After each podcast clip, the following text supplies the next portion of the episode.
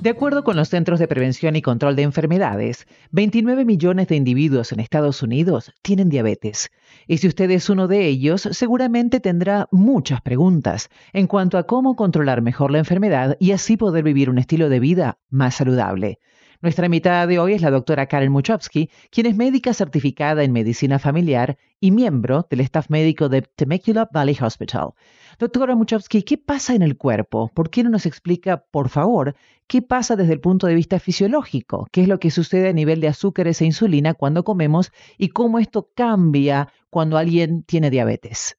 Sí, primero, cuando el cuerpo está trabajando normalmente, cuando una persona come, la comida va al estómago y por digestión es cambiado a azúcar. El azúcar va a la sangre y el páncreas ponga insulina por la sangre.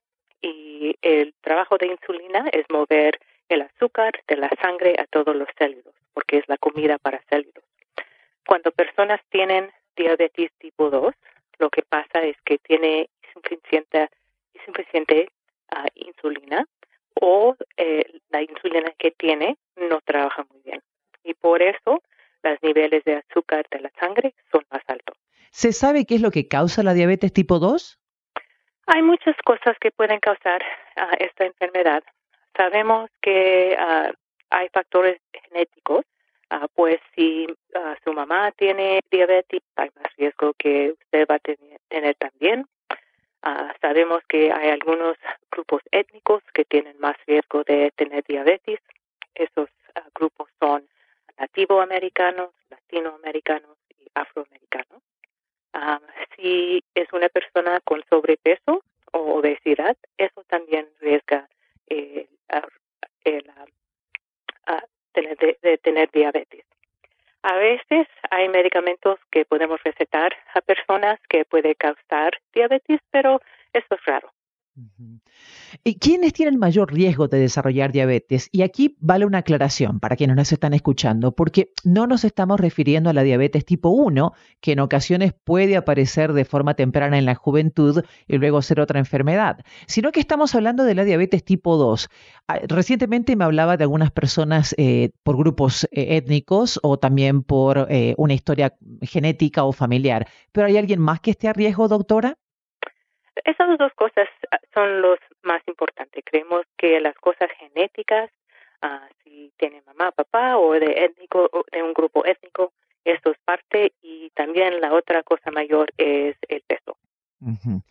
Si alguien llega a su consultorio diciendo que cree tener algunos síntomas, ¿qué es lo que describirían exactamente? Porque las personas pueden saber o intuir que son prediabéticas, doctora. ¿Existe alguna banderita roja a la que deberíamos prestarle atención? Cuando personas tienen prediabetes, no hay síntomas.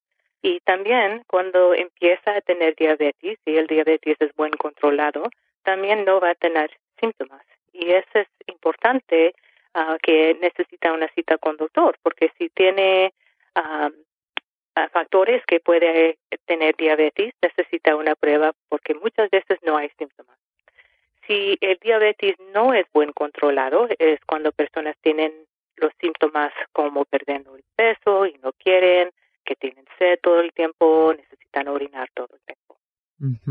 ¿Cómo se diagnostica entonces la diabetes? Porque sabemos que existen exámenes de sangre que son los que miden los niveles de glucosa, que es mejor ayunar a la hora de hacer el físico anual, pero ¿cómo se sabe a ciencia cierta que alguien tiene diabetes o que es un paciente prediabético?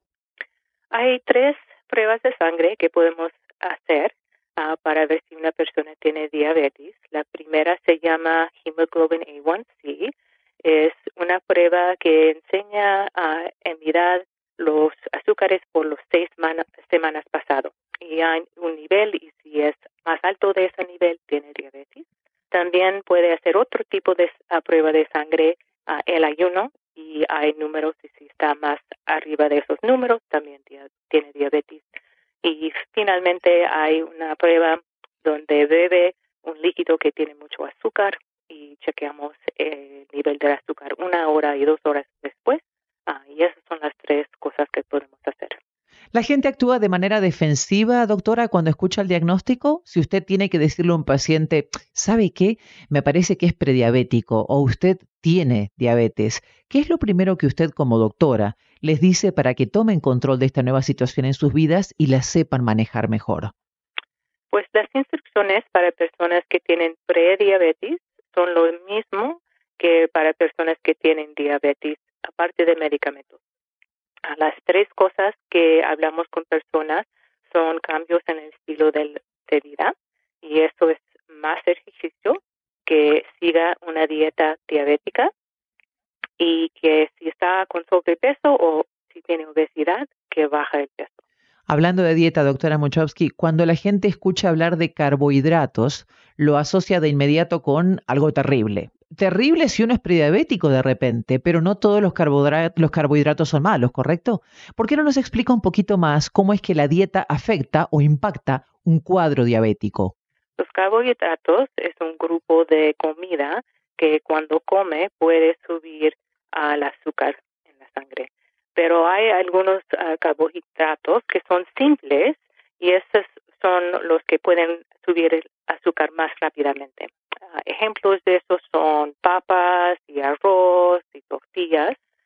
si es, ah, puede comer carbohidratos que son más complejos, eso va a subir al azúcar menos. Y ejemplos de eso es como pasta de integral de trigo y legumbres, y esos van a subir. ¿Y dónde entran las grasas en esta explicación, doctora? O incluso el alcohol, porque me da la sensación de que no nos damos cuenta que el alcohol también es azúcar entrando al organismo, pero que se comporta de manera diferente cuando lo procesa.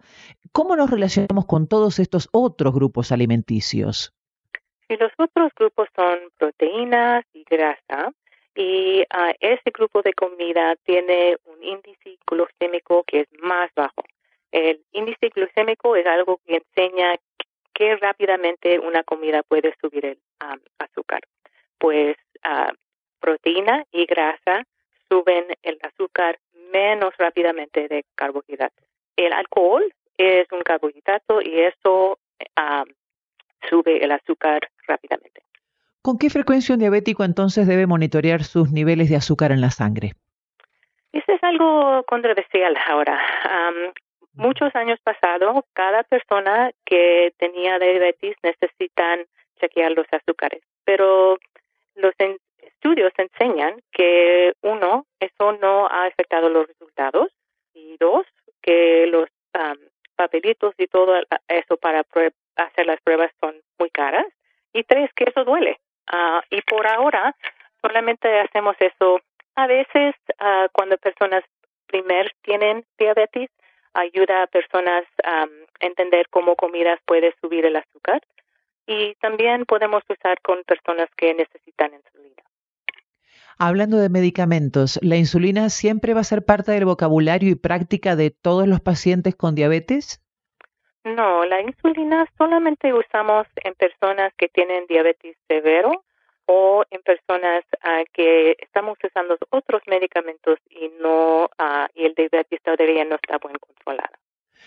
Hay otros trastornos también que van generalmente acompañando a la diabetes. La salud de los pies se ve afectada, hay que hacerse exámenes de la vista más seguido, hay heridas que no cicatrizan como antes, la presión arterial tiende a ser más elevada, hay que tener más cuidado con la salud coronaria ¿Qué le indica a sus pacientes a la hora de monitorear estos otros detalles importantes de la salud?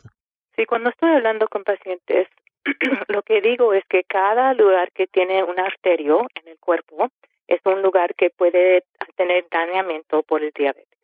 Y por eso personas que tienen diabetes tienen más riesgo de tener accidentes um, cerebral y más accidentes, perdón, ataques del corazón, también insuficiencia renal y seguro.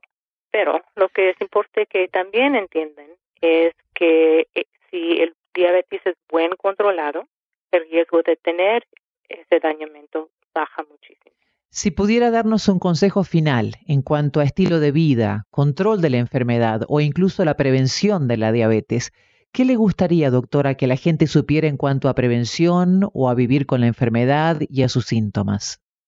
Es importante que personas entiendan que las cosas básicas ayudan mucho para el diabetes. El ejercicio, siguiendo una dieta uh, diabética y si el peso es, uh, si se está con, con sobrepeso o obesidad, que baja el peso.